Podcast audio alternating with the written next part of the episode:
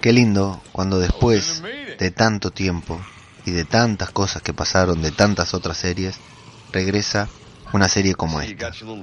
Qué lindo cuando regresa tu serie favorita y te genera tantas cosas y te podés dejar llevar. Podés disfrutar, podés gritar, podés morderte las uñas de ansiedad, de nervios, por no saber qué es lo que va a pasar desde ese momento en adelante. Qué lindo también que después de tanto tiempo una serie regrese y te lleve al mismo lugar en donde te dejó en la temporada anterior. Acá en The Walking Dead es habitual que cada temporada sea, se caracterice por un escenario, por una escenografía en particular. La primera temporada fue en Atlanta, la segunda en la granja, la tercera en la prisión, la cuarta fue una transición entre la prisión y Terminus, la quinta fue desde Terminus hasta llegar hasta Alexandría, y la sexta y la séptima se caracterizaron por tanto por Alejandría como por Negan. Qué lindo cuando una serie vuelve y parece no da un salto temporal muy grande ni nada, sino que te lleva al mismo lugar en donde te dejó abandonado en la temporada anterior. Y qué lindo también cuando comienza una nueva temporada y sabes que tenés por delante 16 capítulos completos para disfrutar o para sufrir. Y no son solamente 7 como nos pasó hace poco con Juego de Tronos. Pero quédense tranquilos que acá no vamos a hablar de Juego de Tronos. Estamos para hablar de otra cosa. Porque esto se llama Zombie, Cultura Popular. Otro podcast sobre The Walking Dead.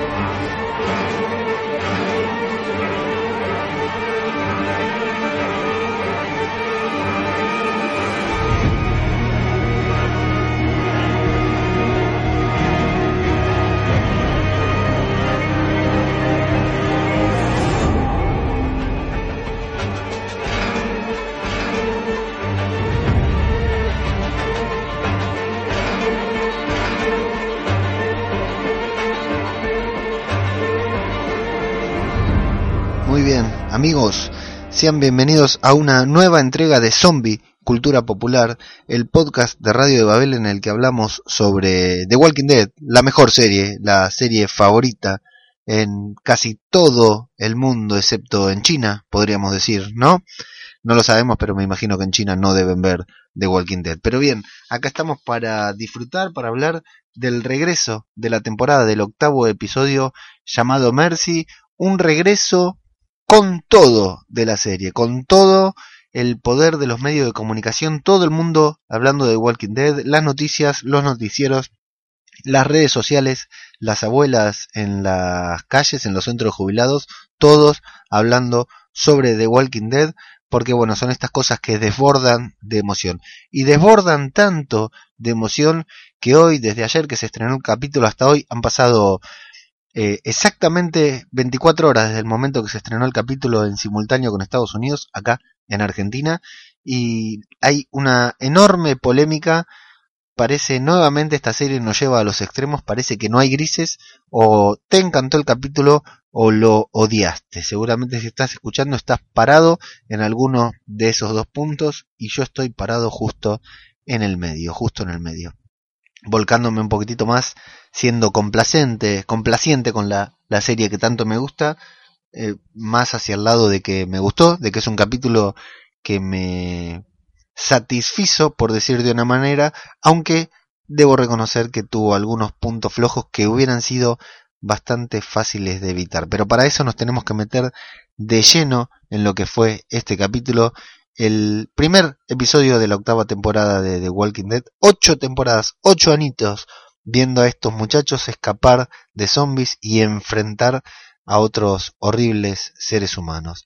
Así que vamos a meternos en este capítulo titulado Mercy, que ya podemos empezar a responder un interrogante que había quedado en el último episodio de Zombie Cultura, en la última entrega de Zombie Cultura Popular, justo en el último episodio de la séptima temporada, la batalla por Alejandría, en el que nos preguntábamos si Greg Nicotero era el director de los mejores capítulos de Walking Dead. Y bueno, después de haberlo reflexionado durante todo este tiempo y de haber eh, visto este capítulo, yo hasta hasta el día de hoy, luego de 12 horas de haber visto el episodio, no estaba seguro, no, no me había podido fijar, no había podido confirmar si el director de este capítulo también había sido Greg Nicotero y más tarde, mediante redes sociales, me confirmaron que sí, que había sido él, lo cual respondió casi todas mis preguntas porque mientras lo veía dijo, eh, lo veía y decía, esto me parece, tiene toda la firma de Greg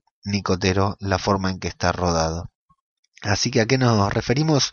Bueno, Mercy es el título de este capítulo, Piedad, Misericordia, y comienza con un despelote de escenas que resultan muy difíciles de interpretar o de entender.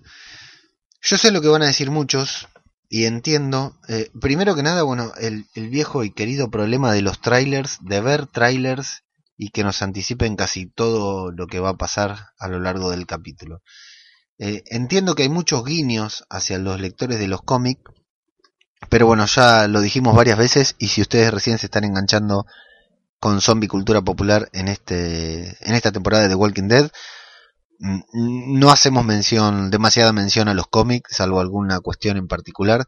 Yo leo los cómics, pero los voy leyendo a medida que voy viendo la serie. O sea, no permito adelantarme en los cómics porque quiero disfrutar la serie sin spoiler. Así que voy leyendo los cómics a medida que pasa la serie, o sea que para estos guiños yo me los perdí y me gusta interpretar la serie como una serie, digamos, no como un concepto en general, sino me dejo llevar por lo que los creadores de la serie intentan intentan mostrarnos con las imágenes. Así que cualquier guiño a los cómics que sepa o que no sepa estará omitido a lo largo de este capítulo. Decíamos que empieza con un Rick semidormido, inconsciente, transpirado, despeinado, con los ojos cerrados, con una luz que le brilla en la cara, con un rayito de luz que le da en la cara y le va brillando, y el plano a ese bastón y esas flores que ya habíamos visto en el tráiler de la octava temporada. Luego vemos un reloj a un Rick armado, cabizbajo, mirando al rayo del sol, y luego al mismo Rick u otro Rick sin armas frente a una tumba que presumimos puede ser de... Eh, acá entra todo el debate, toda la polémica de cuántas líneas de tiempo hay, cuántos momentos en la vida de Rick nos están mostrando y cuál es el presente, cuál es el pasado, cuál es el futuro y cuál puede ser un sueño. Ahí está el debate, ahí está la, duda que nos quisieron trazar los creadores de The Walking Dead, fundamentalmente el señor Nicotero, principal responsable de todo lo que vamos a ver en este capítulo. Y luego vemos en Hilltop, creo que están, están forjando armas, forjando escudos, corazas para los autos. Vemos a todos trabajar, a Gabriel, Aaron, Init, Maggie y unos tantos extras de Hilltop y de Alejandría trabajando juntos. Vemos a Dwight en el santuario esperando que le llega, en lugar de cuervos, le llega una flecha con un mensaje que le dice que algo que va a pasar va a suceder mañana. Sabemos que Dwight es el infiltrado que los, los alejandrinos tienen en, en Hilltop. Y luego vemos a Tara. Qué frescura que tiene Tara, ¿eh? qué personaje hermoso siempre que aparece Tara. La verdad que es un, un placer verla. Tara está con Carol, está tomando notas. Dice una hora, anota una hora, le están tomando nota a algo. En esa avalancha de imágenes superpuestas y sin sentidos que todos teníamos la esperanza de que en algún momento cobraran algún sentido, cobraran algún orden y tuvieran alguna razón. Vemos que Rick en ese plano en el que estaba con un arma hacia abajo, en silencio cabizbajo, se pone a hablar y empieza a dar un discurso, una arenga que si bien Rick ha dado buenas arengas y ha dado buenas charlas, no, no es de las mejores. Lo que sí está bueno es que dice que bueno, que ellos están creando el nuevo mundo, vemos que están, no sé si vemos o imaginamos ya aquí que están Alejandría, el Reino y Hilltop juntos. Ellos hablan de que van a crear el nuevo mundo, van a ayudar a todas las personas de bien y van a eliminar de este nuevo mundo a todas las personas de mal sin sentir lástima, sin festejarlo, sin celebrar el hecho de matar a otras personas, pero que van a librar al mundo de las personas malas y de cualquiera que haga la vista gorda, de cualquiera que no se enfrente a las personas malas también. Mientras tanto seguimos viendo a Dwight que anota algo, a Tara y a Carol que se ponen contentas porque lo que estaban controlando y de fondo escuchamos zombies eh, eh, cumplió el, horario que ellas tenían pautados, mientras Rick sigue con su discurso arriba de, un, de un camión. Durante ese discurso, Rick es observado con admiración por Maggie. Maggie lo está escuchando y está muy atenta a todo lo que dice Rick. Y Rick hace mucho hincapié de que para que el nuevo mundo nazca, solamente tiene que morir una sola persona. Una sola, lo repite un par de veces y dice que será él quien lo mate. Por supuesto que está hablando de nuestro querido villano Negan. Dwight responde a la nota, se acerca hacia el muro protegido de zombies. Nota especial para los zombies de este capítulo que estuvieron muy bien hechos. Y le arroja un flechazo a Daryl que vaya confianza tiene Daryl en Dwight. Apenas se cubre atrás de dos maderitas. Y buena puntería la de Dwight que con una ballesta acierta justo en una maderita para no causar daño al bello rostro del amigo Daryl. Tara y Carol ahí es donde no sabemos si es otro día, si es el mismo día, eh, están tomando nota y sigue siendo la hora. Eh, escuchamos a los zombies pasar detrás o debajo de ellas, evidentemente están en un puente, en una carretera. Y el discurso que estaban dando Rick es complementado por Ezequiel, que cita unas palabras creo que de Shakespeare. Dice que aquel que derrame sangre al lado mío será mi hermano. Mi hermana, dice también mirándola a Maggie. Los tres, yo al principio pensé que era la charla que estaban dando arriba del en el final del episodio pasado, esa charla que estaban dando cuando Maggie sostenía el reloj de Herschel, que luego fue de Glenn, pero no, es una nueva charla, una nueva arenga que después vemos que se juntan para ir a invadir el santuario. Y tenemos allá la única participación de Shiva en el episodio. Y bueno, y Maggie habla de que ya lo han practicado una de las dudas que tenía yo al principio de este capítulo es cuánto tiempo había pasado desde el final del capítulo anterior a este. Y bueno, y aquí Maggie dice que han practicado miles de veces lo que están por hacer. Así que, ¿cuánto tiempo pasó? La verdad que no me queda claro, no parece que fuera mucho, pero tampoco poco. Y ahí, bueno, Maggie lo que dice es eso, que han practicado muchas veces lo que iban a hacer, así que tienen que confiar unos y otros y que tienen, va a comenzar un nuevo día ahora. En otro plano, también suelto por ahí, luego de que Maggie termina de hablar, vemos a Rick y lo vemos, al contrario de la euforia que tenía mientras daba su discurso, volvemos a verlo abatido, mirando hacia abajo, preocupado. No sé si es en el mismo momento cuando habla Maggie o cuando. Volvemos a, a verlo suspirar frente a una tumba y vemos al Rick de barba larga y blanca despertar en una cama de sábanas totalmente limpias, con flores, en una escena parecida a la del primer episodio cuando despierta, y luego vemos a ese Rick dormido, transpirado, despeinado, que estaba con los ojos cerrados y un brillo sobre la cara, abrir sus ojos y sí señores, malas noticias, esos ojos de Rick no parecen nada haber pasado por nada bueno, son los mismos ojos que cuando estuvo de rodillas frente a Negan viendo morir a Abraham y a Glenn. ¿Entendieron algo de todo esto? Yo tampoco, y no es mi misión aclararlo, sino solamente contarles cómo lo viví. La verdad que eh, bastante confuso. Lo único que vemos es que se preparan para un asalto. Hilltop, Alejandría y el reino. Y nada más. Lo demás no se entiende nada. Y aunque yo creí que para el final del episodio eh, más o menos nos lo iban a explicar, no señores, no nos han explicado nada títulos, créditos y comienza realmente lo que venimos a ver, el capítulo. Y la primera escena concreta del episodio, ya seria con argumento con trama, es ese pequeño sneak peek que liberaron en la Comic Con de San Diego, en la última Comic Con de San Diego, en la que vemos llegar acá en una carretera, que es una escena plano a plano copiada de la primera escena del primer capítulo de la primera temporada de Walking Dead. ¿sí? Carl se baja a buscar eh, gasolina en una gasolinera encuentra una voz y todos los planos, todo está filmado exactamente igual hasta el momento que se arrodilla y deja el sombrero en el piso.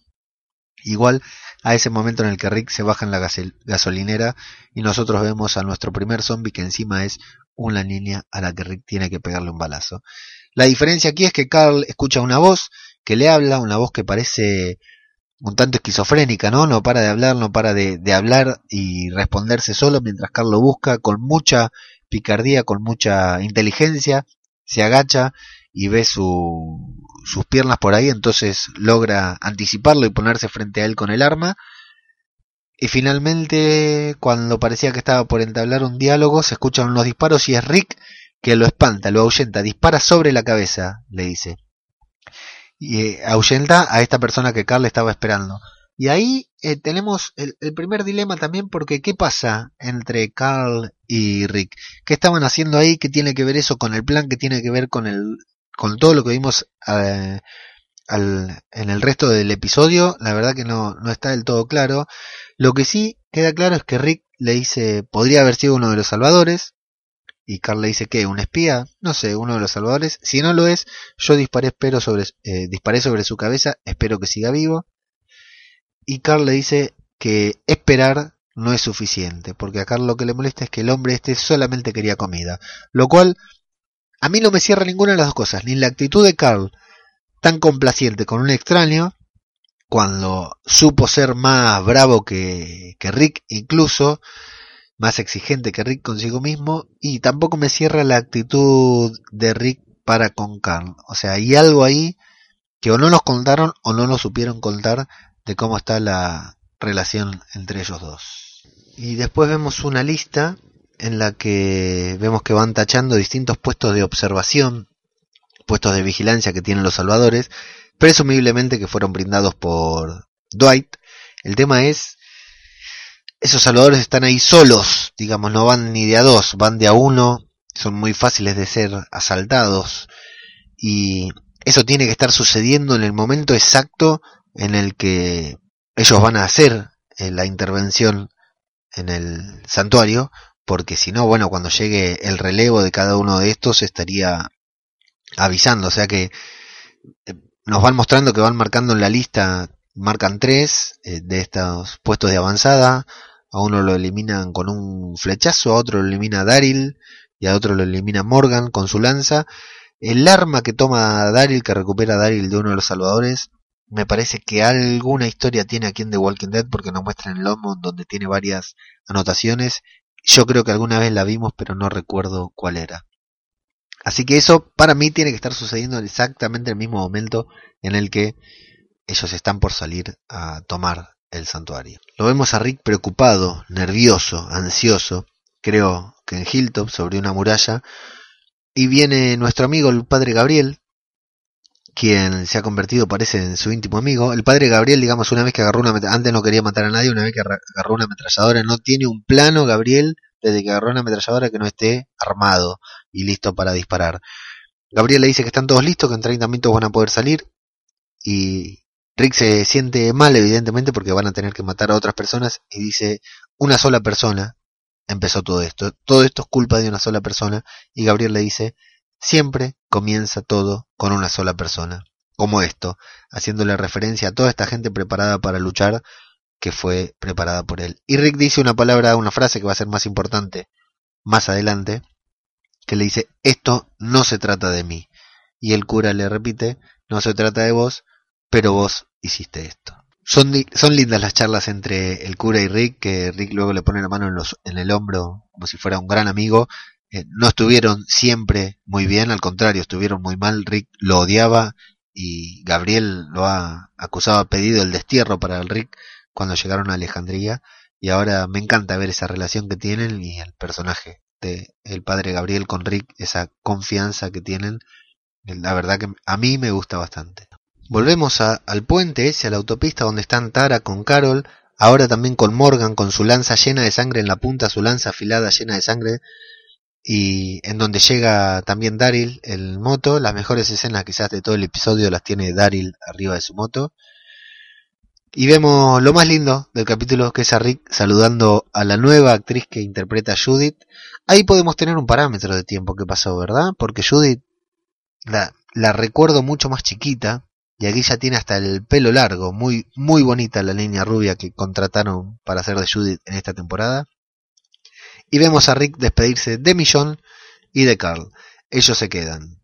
Millón le dice, Carl le dice a Millón que entiende que ella quería ir con él, porque él también se quería ir junto a su padre a tomar acción y Millón le dice que sí, pero que bueno, que ella va a ayudar a Carl y acá también tenemos un detalle importante. Millón le dice que ella va a ser quien ayude a él a defender este sitio. Carl se sorprende y dice, vos me vas a ayudar a mí, porque da por sentado que tiene que ser al revés, que él la tiene que ayudar a ella. Sí, le dice, este es tu momento, le dice. Y ahí tenemos, creo, un detalle importante de la temporada por cómo empieza, por cómo termina y por esta frase de Millón que le dice, este es tu momento. Otra que se queda es Rosita, con cara de orto, como siempre, la tan hermosa Rosita que se queda, supongo que por el balazo que recibió, aunque tampoco eh, nos confirma nada, porque la verdad que Rosita eh, recibió un balazo, pero Rick también, y a Rick no lo vemos convaleciente ni con problemas, así que quizás Rosita se queda por su problema psiquiátrico, porque saben que no pueden contar con ella para ningún plan. A continuación es Rick quien interviene en uno de estos puestos de avanzada, en estos puestos vigías que tienen los salvadores, y, golpea, derriba a uno de estos salvadores, a este salvador. Y acá está bueno porque este lo conoce, este salvador, no sé si nosotros lo habíamos visto, pero evidentemente él había visto a Rick porque lo, lo llama por su nombre, le dice Rick, yo te voy a suplicar, vas a volver a suplicar, tu hijo va a morir, y le dice muchas palabras que Rick en principio intenta ignorar, pero finalmente se decide a darle su castigo y suelta al zombie que estaba ahí atado para que se lo coma. Un zombie con muy lindo maquillaje, muy lindos los muertos andantes que aparecieron en este capítulo. Luego de matar a ese Salvador, Rick echa un vistazo y hace una seña para que venga la, caravana. Evidentemente van avanzando lentamente, evidentemente van matando de a poquito a esos salvadores que vimos que iban matando y que iban tachando de la lista de Rick. Se juntan varios autos, se juntan, tenemos eh, la asamblea con la que empezamos el, episodio, vemos al singular Jerry, que es un, gran personaje que tiene una pequeña intervención bastante humorística en este capítulo, y vemos a Maggie, a Ezequiel, a Jesús, a, todos los personajes representativos de cada uno de los sectores reunirse y dar esa charla que nos la fueron mostrando también tipo rompecabezas, en pedacitos y desordenada a lo largo de todo el capítulo. Y volviendo con las líneas de tiempo, ¿no? Con el tiempo que ha transcurrido desde la última temporada, vemos que Judith ha crecido, pero la panza de Maggie no. ¿Cuánto tiempo hace que Maggie está embarazada? Este embarazo se perfila para ser uno de los más largos de las series de la televisión, eh, después de quizás el de Orange is the New Black de la segunda temporada, no me acuerdo el nombre de la chica latina que queda embarazada. Bueno, Rick le dice si está segura de acompañarlos y ella dice que el obstetra le dijo que se puede ir a la guerra hasta los seis meses, pero Maggie con esa panza no estás de seis meses ni de cinco ni de cuatro seguro. Hablan del mañana entre ellos, algo que ya hablaron con Millón. Recuerdan esa charla sobre quién podía liderar, quién iba a ser. Habían, cuando se fueron con Millón de Luna de Miel, habían hablado sobre quién iba a liderar, cómo iba a ser el futuro. Y aquí Rick le deja en claro que una vez que todo termine, que él está liderando la guerra, pero que cuando la guerra termine, él la va a seguir a ella. Ella va a ser la líder. Unas muy lindas palabras.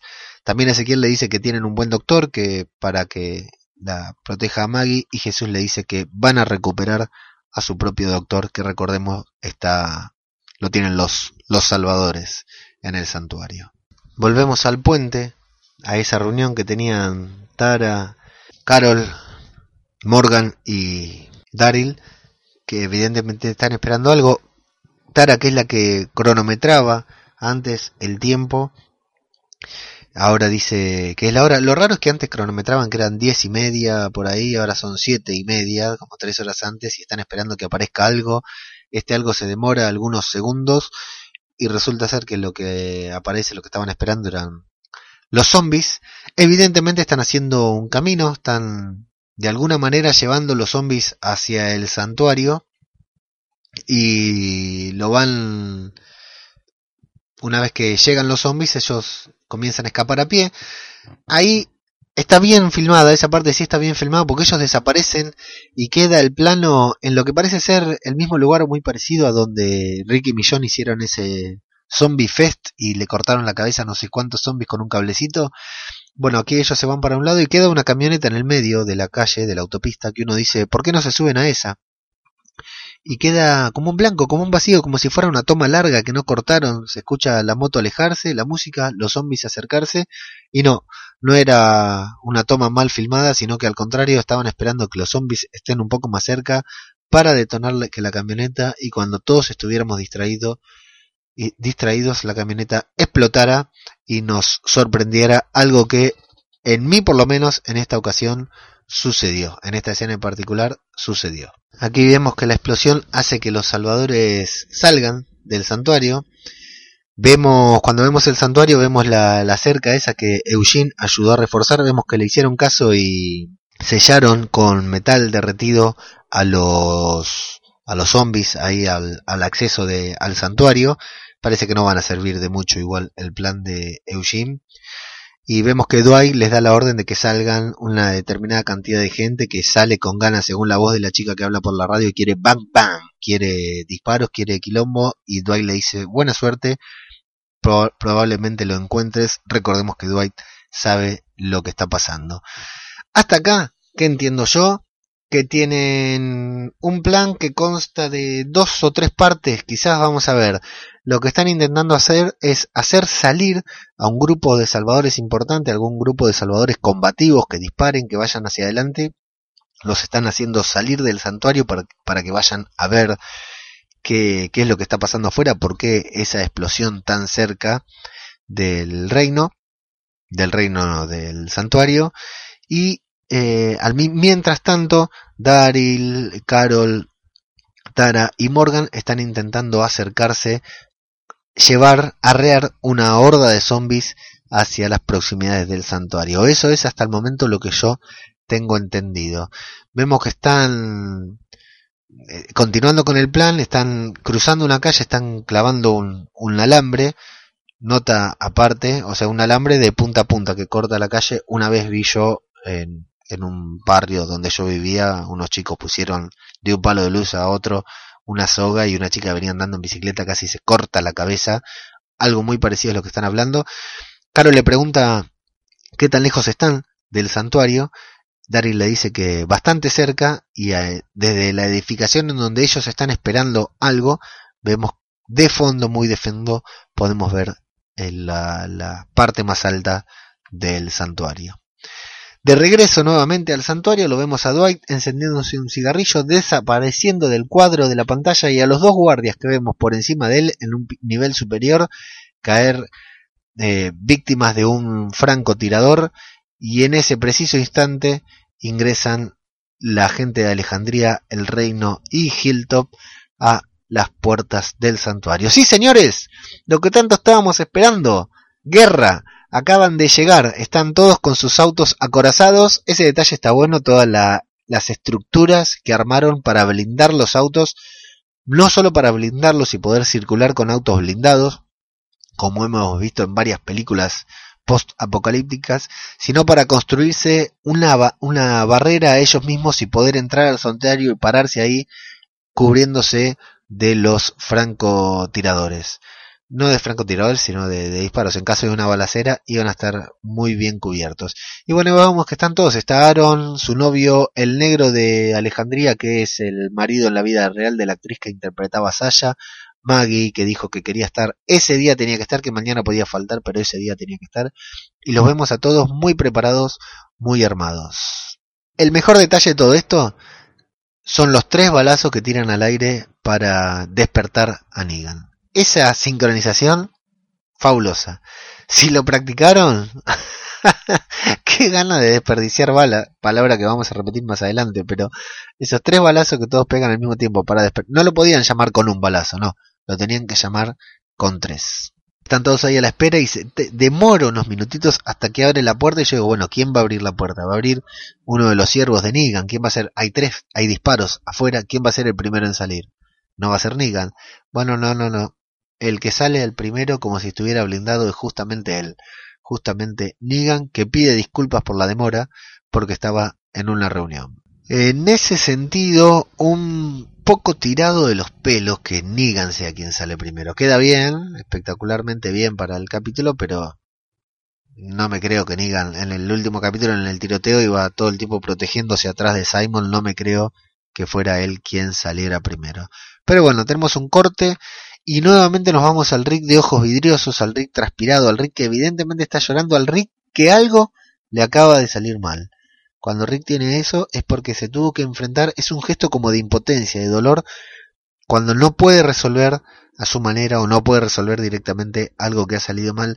Y de fondo, ¿qué vemos de fondo ahí arriba? ¿Qué vemos de fondo? Algo de colores que no sé si es eso lo que da brillo en la cara. Eso algo nos está indicando y a mí se me escapa por completo. No tengo la menor idea de qué se trata. Algo de color azul, como un tornasolado, como un vidrio de esos que se hacen, que se graban, que se, se, hornean con formas, con colores.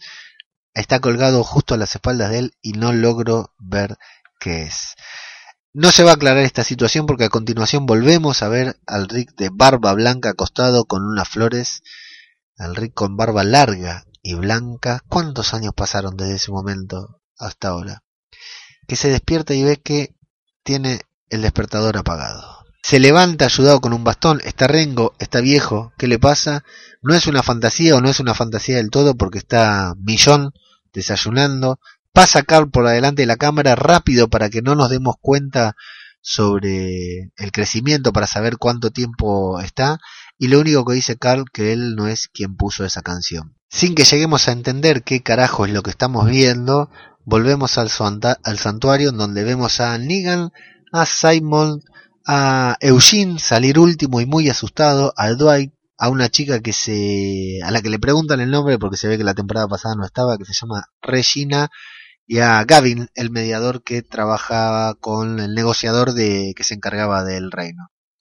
Están todos ahí, todos muy agrandados, todos muy tranquilos y Eugene está muy asustado.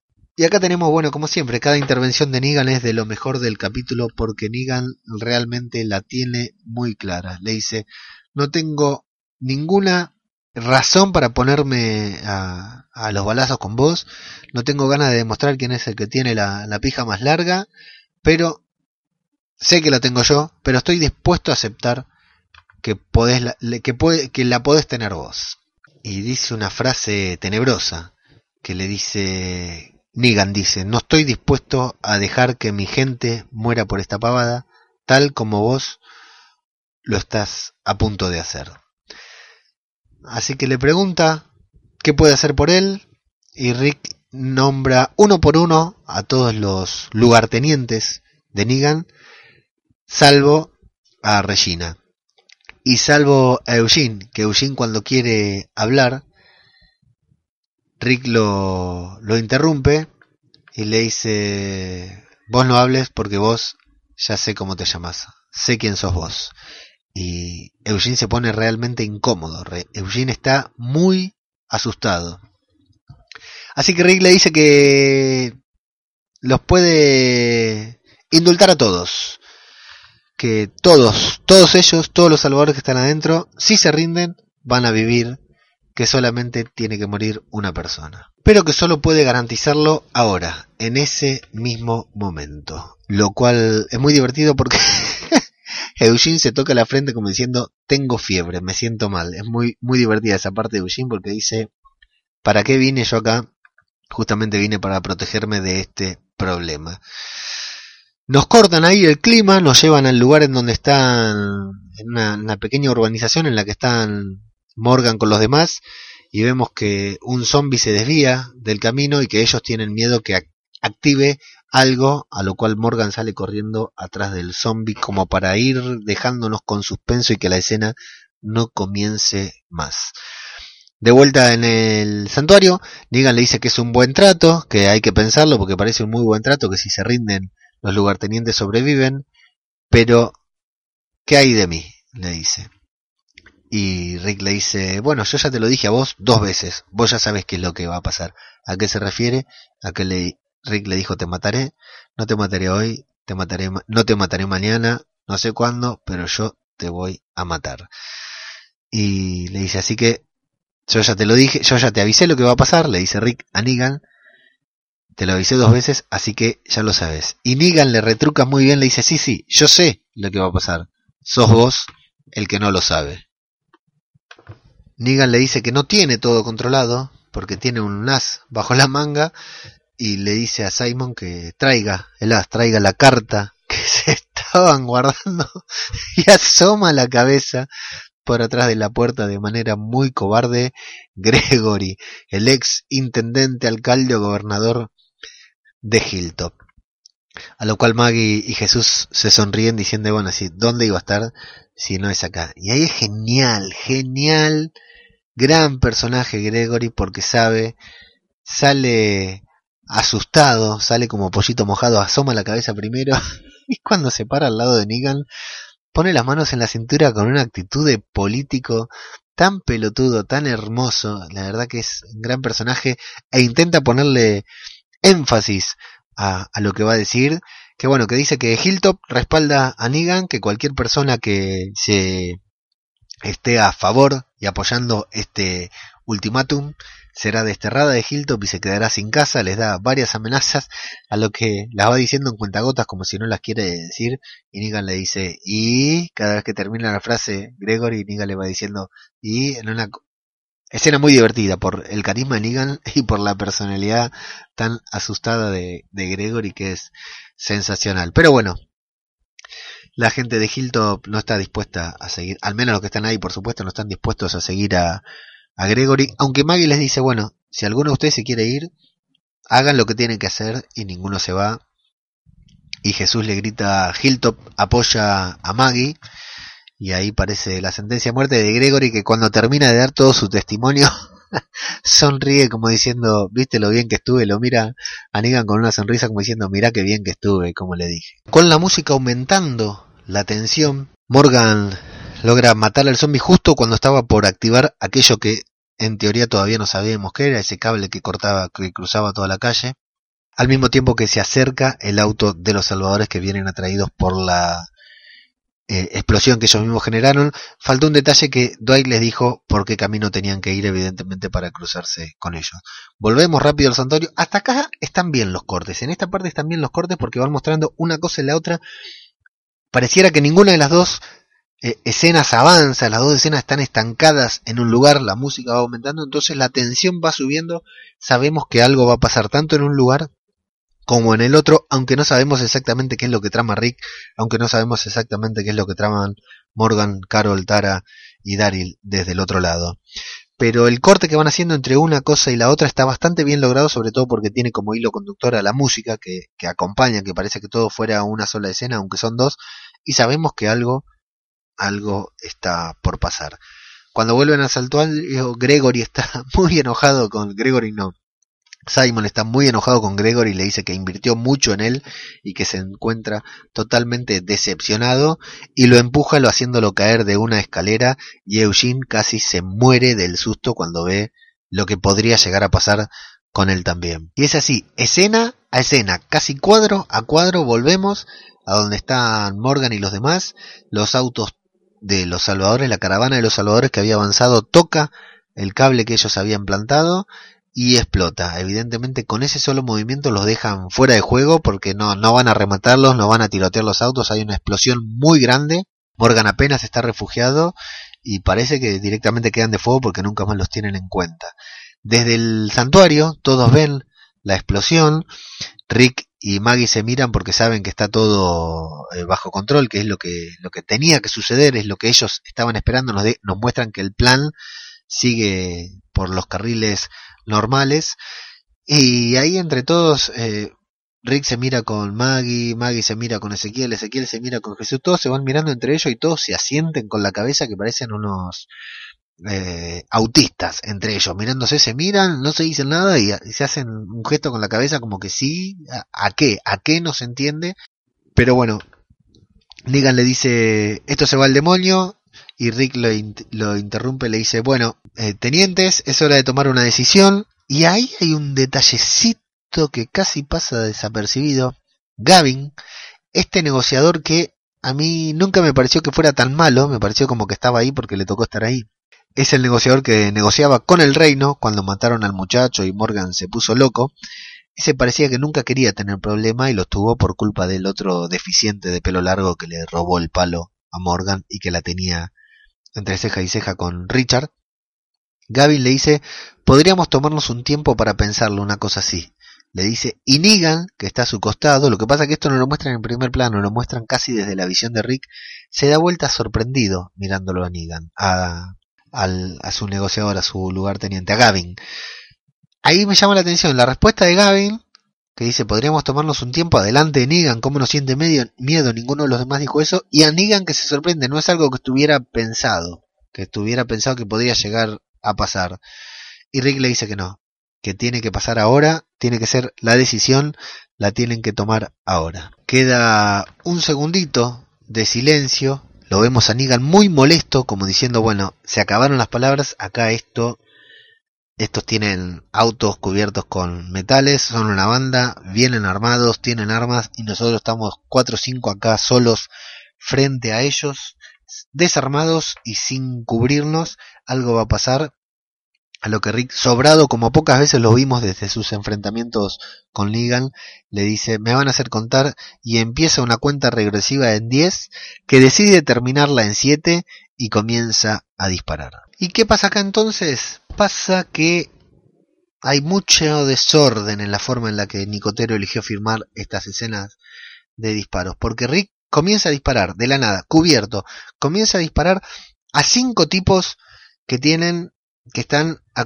cuerpo descubierto ahí sin cubrirse ni nada frente a él. Rick es un tipo que se caracteriza por tener buena puntería.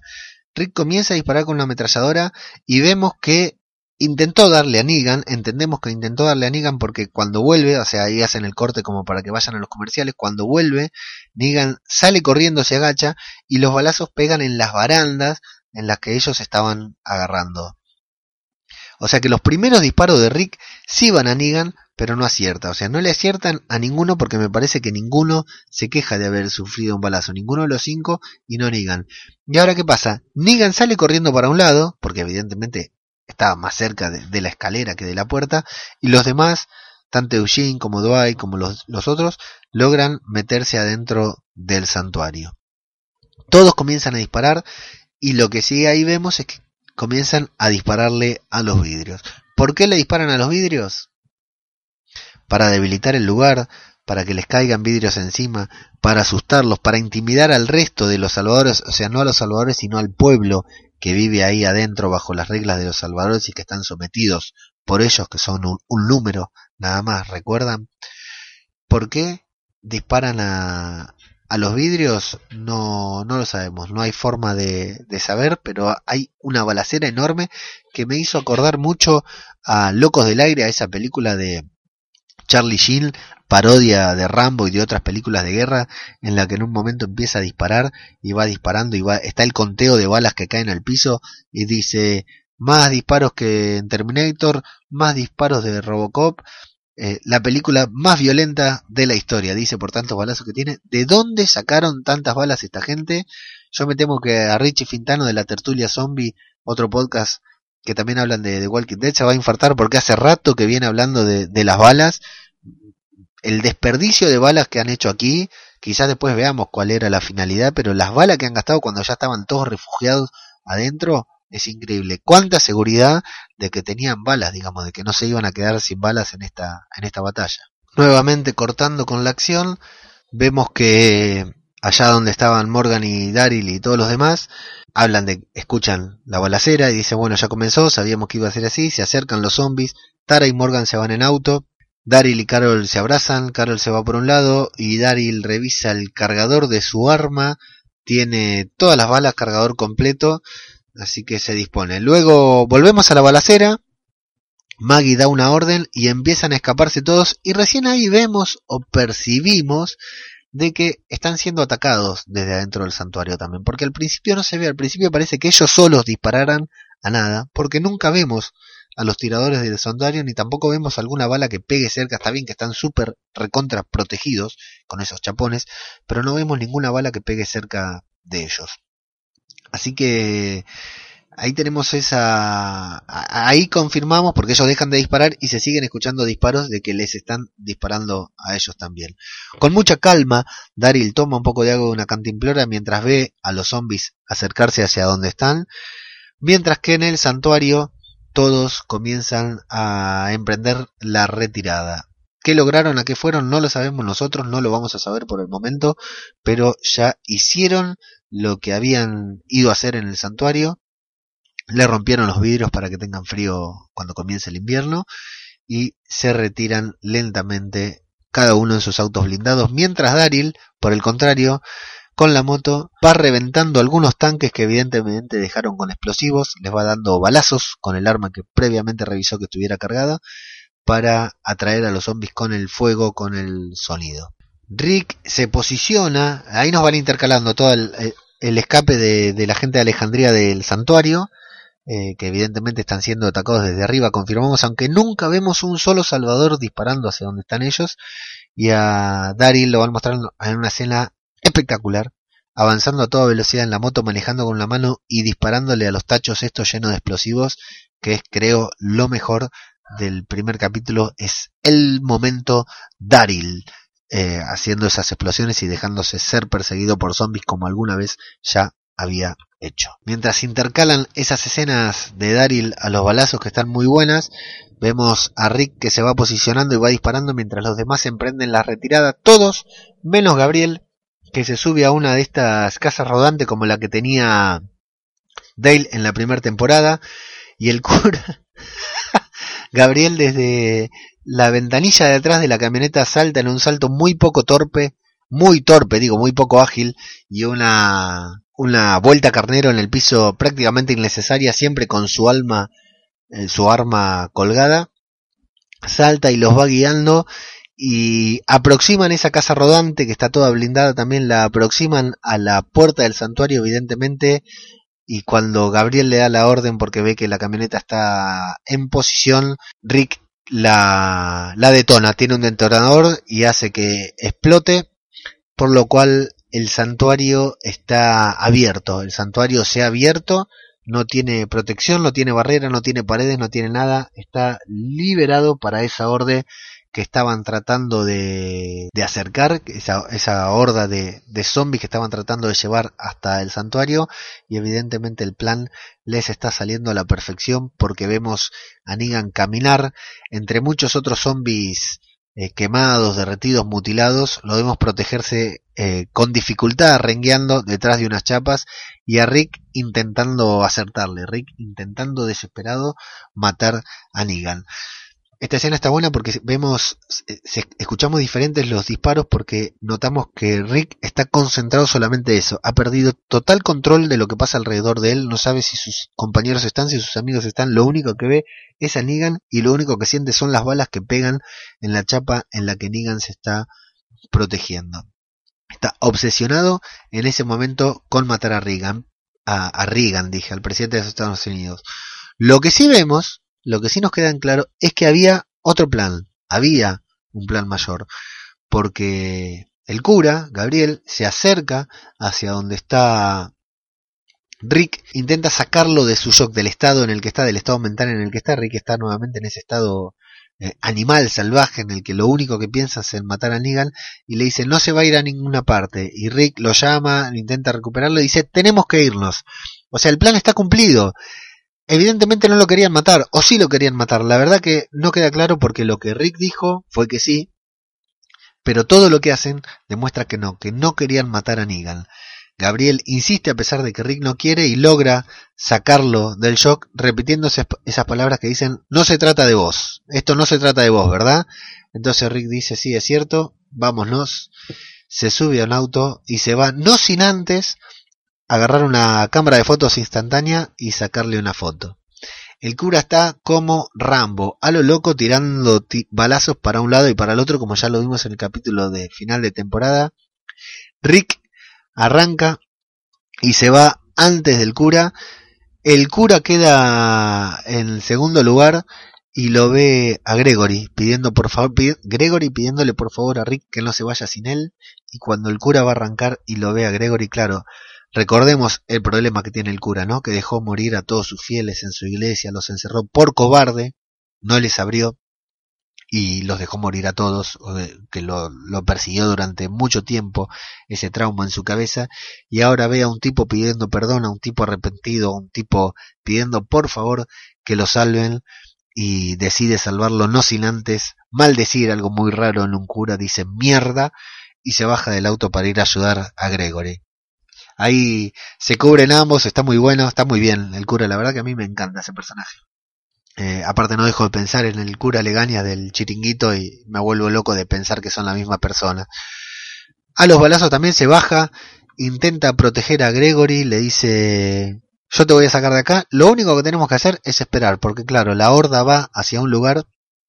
Con esperar la horda va a pasar de largo, ellos están cubiertos ahí, no hay problema.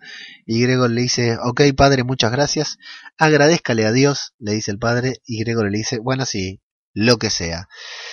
Eh, reciben una ráfaga de balazos muy cerca, por lo cual le dice, Gregor dice, las balas están muy cerca, ve el auto del cura y Gregory que no tiene ningún ningún escrúpulo, ningún nada, es muy cobarde, lo único que piensa en él, corre hacia el auto del cura y se escapa dejándole a manos de esa terrible horda de zombies. Está bueno el momento en el que el cura ve, se da cuenta que Gregory se va a escapar y le dice, no, no lo hagas, quédate acá y cuando se va le falta decirle la concha de tu madre, le está muy caliente el cura, el cura está enojado con Gregory, el cura está enojado consigo mismo por haberlo ayudado Gregory se va y Gabriel se queda sin vía de escape a la merced de todos esos zombies. Y tenemos otro corte, otro cambio, otro salto también en la línea temporal. Lo vemos a Carl otra vez en la estación de servicio. Con incluso ya aquí cambió la música, ya no es música de suspenso, es como música de redención, en donde Carl deja en la estación de servicio dos latas de comida, con las palabras lo siento y vemos que está siendo observado por ese mismo muchacho que evidentemente, yo al principio pensé que era un, extra cualquiera, evidentemente ese muchacho va a tener una participación más, más adelante en la temporada. Y vemos la reunión después de la batalla de todos los que estaban ahí en el santuario. Ezequiel que le lanza una caballerosa mirada de de caballero de rey a, Carol, a su enamorada, y a Rick y a Daryl hablar de si pueden seguir esperando al cura, y Rick le dice que no, que no pueden seguir esperando. Bueno, le cuenta que Gabriel en cierta forma lo salvó porque él estaba obsesionado con matar a Negan y Gabriel volvió por él y lo salvó. Así que bueno, tienen que seguir adelante con el plan. Daryl le pregunta eh, ¿estás bien? Y Rick le dice, esto no se trata de mí. A Daryl le faltó decir, no tengo idea de qué me estás hablando muchacho, no sé a qué estás haciendo referencia con todo esto. Los vemos llegar a lo que parece ser el puerto, puesto de avanzada en el que ellos creyeron haber terminado con los salvadores en la temporada pasada. En la temporada anterior, no, no ya, esto ya no fue en la 7, fue en la 6. Lo vemos que están por, por entrar a la, a ese lugar.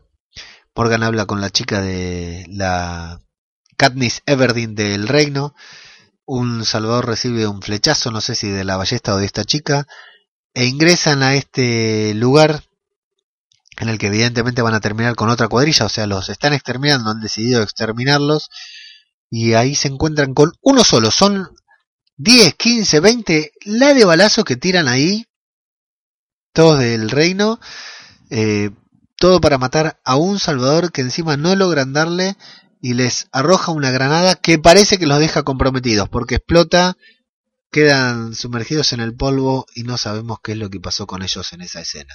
Y volviendo al, suspenso del reino de los salvadores, del santuario vemos que los que las rejas están caídas, vemos claramente que los zombies están caminando por sobre las rejas, ya no hay más protección, el santuario ha caído, señores, el santuario ha caído y los zombies avanzan, van ingresando cómodamente al reino. Gabriel intenta evadir a la horda de zombies, encuentra una sola puerta para la que puede entrar y se refugia allí a esperar a que pase la horda porque bueno, mal que mal la tiene clara y sabe que en principio se tiene que proteger. ¿Y qué pasa ahí adentro? Maldito tráiler, maldito tráiler que nos hicieron bien, que nos hicieron ver. Digan que estaba que, que, no pudo ingresar al santuario, que evidentemente se cayó porque estaba Rengo, que se tuvo que refugiar detrás de una chapita porque Rick lo estaba cagando a tiro, que estaba totalmente de perdedor vuelve a tomar posición salvadora. De atrás, en la oscuridad, lo agarra el cura y le dice la que puede ser la mejor frase de toda la serie. Es más, al principio, antes del estreno de The Walking Dead, el domingo a la noche, en Fox estaban pasando un especial en el que hablaban los actores y Negan decía que esa frase en la que le dice a Rick, te acabo de meter el dedo en el culo y vos me diste la gracia, que era la mejor frase de toda la serie, esta creo que la supera porque le dice al cura, espero que... espero que lleves tus pantalones de cagarte encima puestos. ¿Qué? le dice el cura como diciendo, nunca escuché una frase tan desagradable. Negan le repite, tus pantalones de cagarte encima, porque tu amigo te vas a cagar encima. ¿Qué pasó acá? ¿Qué pasó acá? Porque entra Gabriel, a Gabriel no lo vemos más asustado por ver a Negan que por la horda de zombies que lo esperaba afuera o por haberse quedado solo. Está como tranqui. ¿Por qué no le dispara si Gabriel tiene un arma ahí? ¿No? Otra de las cosas que nos deja ahí pendiente, o sea, entre todos los tiros que estuvo tirando Gabriel, ¿por qué no le disparó? ¿Se quedó sin balas? Bueno, vamos a suponer que sí, se puede haber quedado sin balas. Lo hubieran mostrado intentando dispararle a zombies y que el arma se le atasque, que la tengan que tirar, que, el que se tuvo que, que le tuvo que dar un revolear un arma a un zombie para defenderse, para ponerse a salvo, que la perdió, o que se quedó sin balas directamente y putea porque se quedó sin balas. Entonces cuando sube al tráiler y se encuentra con Negan, obviamente, frente a frente a Negan con Lucille en mano, no le va a pelear, pero con una ametralladora enfrente, ¿qué caca encima? Caca encima, toma, papá, listo, no hay más, caca encima. Pero bueno, eh, no pasó y eligieron no contarlo así. La verdad que no, no me quedan claro por qué, para que todos ahora nos estemos preguntando por qué Gabriel no lo mató al cura. Bueno, sabemos que a, a, Negan lo tiene que matar Rick, no lo va a matar Gabriel, pero eh, vamos a tratar de darle credibilidad a la escena, por lo menos es su vida o la de él, al menos queremos creer que lo hubiera intentado. El capítulo parece que va a terminar mostrando la horda de zombies empujando la puerta del tráiler, una típica escena de película de zombies, una horda enorme que no deja de crecer y se acerca un zombie tras otro tratando de ingresar al tráiler a donde saben que hay dos seres humanos. Una típica escena, una toma aérea, vemos el y vemos el, confirmamos que el santuario está completamente invadido por zombies. No hay vuelta atrás de eso, como dijimos antes. Repetimos, el santuario acaba de caer. Pero a continuación volvemos a esa realidad paralela, a ese futuro, a ese sueño. ¿Qué mierda es lo que nos están mostrando? Vemos al Rick en bata, rengo con bastón y barba larga, que abraza a una Judith que camina y habla y le dice papi. Una Judith que no es la misma línea que nos mostraron hace un ratito cuando Rick se iba para el santuario a hacer quilombo. Entonces dice que afuera construyeron un búho grande y hablan como de nos dejan en claro que se están preparando como para una celebridad, eh, celebración o algo. Y bueno, salen y sí, hay, ¿qué lugar es? No se reconoce, yo no lo reconozco, no sé si es el reino, no sé si es Alejandría. Estoy seguro que no es Hilltop. Y ahí nos muestran toda una comunidad trabajando, cultivando. Vemos el búho que no era tan grande como la línea dice y nos vuelven a cortar a esa otra realidad paralela, futuro, pasado, ¿qué será? Con el Rick de los ojos llorosos diciendo que su misericordia es más grande que su ira. Lo cual le da título al capítulo, el tema le da título al capítulo, la frase, porque habla de Mercy. Ese solo cortecito nos vuelven a mostrar al Rick arriba de la camioneta que vuelve a dar la arenga que dio al principio del capítulo y en la mitad del capítulo diciendo que no puede esperar más para comenzar el futuro, que hay que empezarlo ahora. Y da una linda arenga, que no es de las mejores que se han escuchado en, el, en la serie, pero es una linda arenga con un plano casi contrapicado, o sea que lo enfoca de abajo hacia arriba, con el sol de frente, con la luz, realmente bien filmado, en el que dice que tienen eh, que empezar el mañana, ahora mismo, porque si empiezan el mañana, ahora mismo, son ellos los que van a ganar y ellos efectivamente ya han ganado, es lo que dice Rick cuando todos celebran y se disponen a ir a la batalla que ya vimos que acaba de comenzar. Y bien, amigos, eso es todo. Así termina el primer episodio de la octava temporada de Walking Dead. Tenemos muchas maneras de analizarlo. Hasta aquí lo que hacemos fue un, un repaso de la escena por escena intentamos, fíjense lo que se complicó, vieron que acá a mí no me gusta ir por tramas, me gusta ir escena a escena, contando el capítulo, repasándolo, digamos como si vos pudieras cerrar los ojos y volver a verlo mientras yo voy hablando, voy contando lo que me pareció cada cosa que, que pasó. Y fíjense lo desordenado que fue, lo difícil que me resultó ir escena a escena, porque hay un cortecito, plano corto, plano corto, plano corto, una escena corta. Fíjense que ha resultado bastante desordenado el podcast. Mientras lo iba grabando me daba cuenta que estaba... Se notaba muy desorganizado, se me hace que va a ser muy confuso incluso a la hora de escucharlo. Les pido disculpas. Así fue el capítulo, no hice nada, no cambié nada.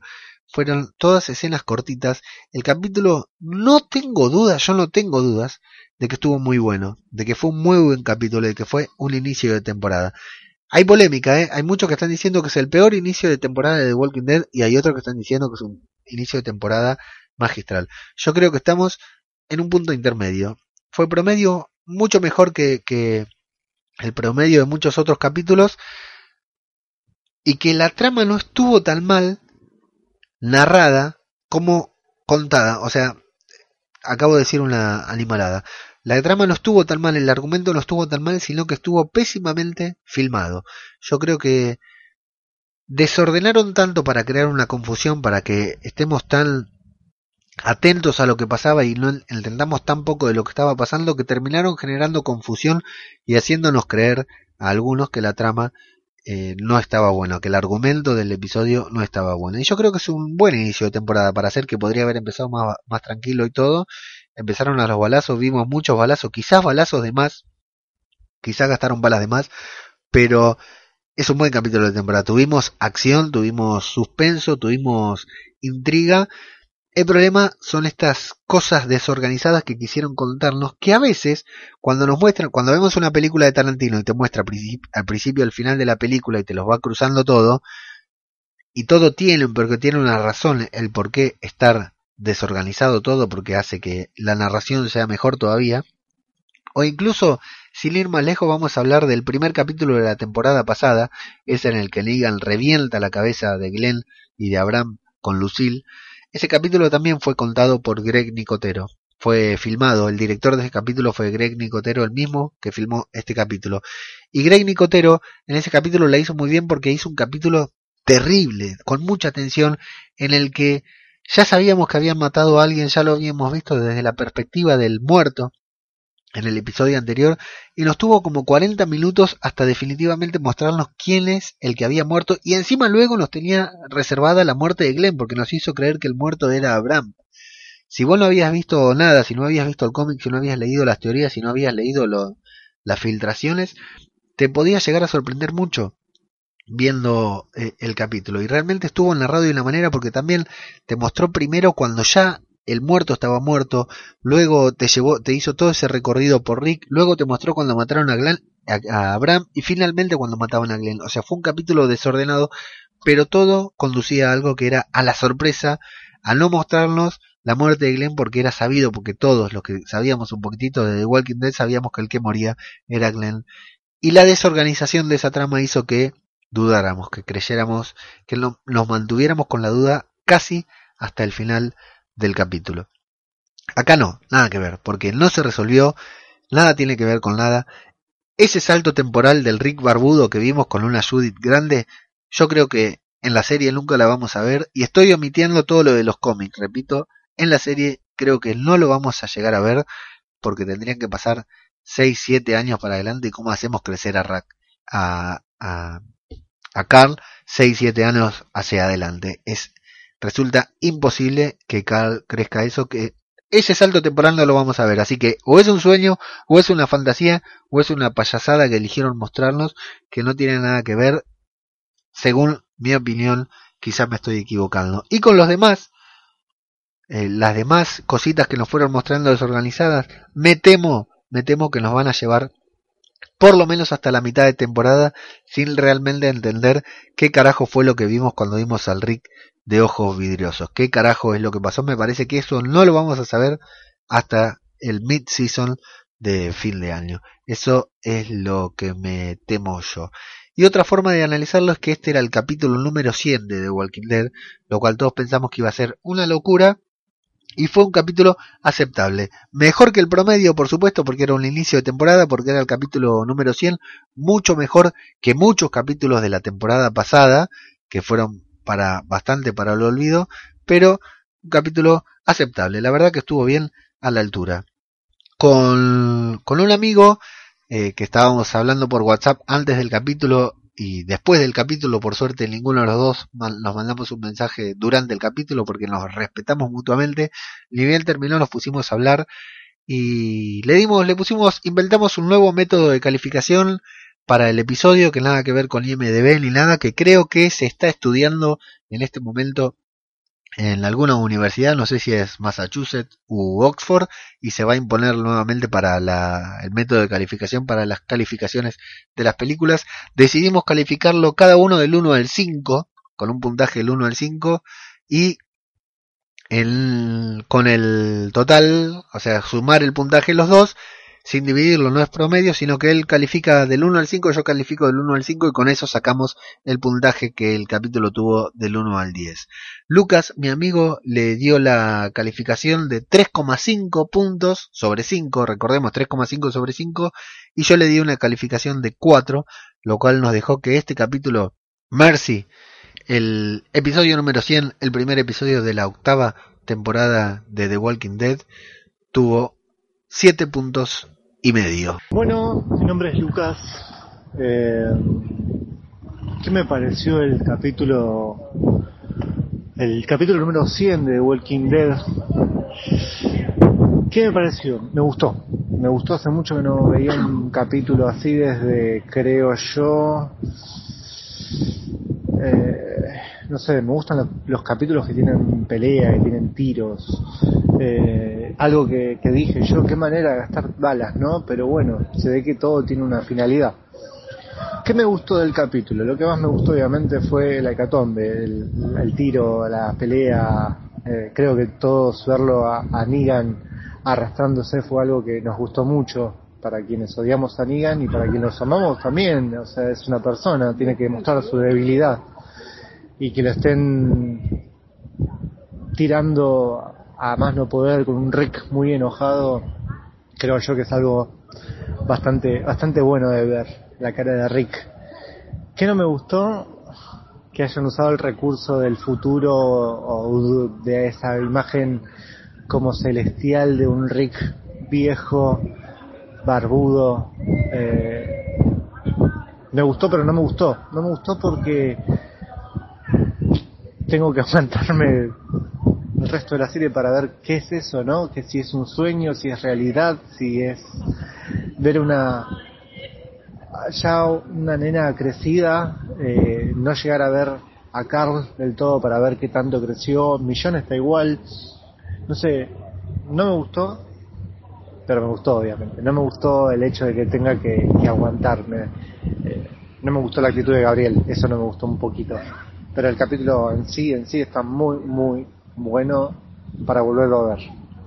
Ahí pudieron escuchar en boca, en la propia voz de Lucas García, el mago punky conductor acá en Radio Babel de un podcast sobre magia, las, su opinión sobre el capítulo, como ven, también está muy conforme, muy contento con el desarrollo de, así que este capítulo tiene para todos.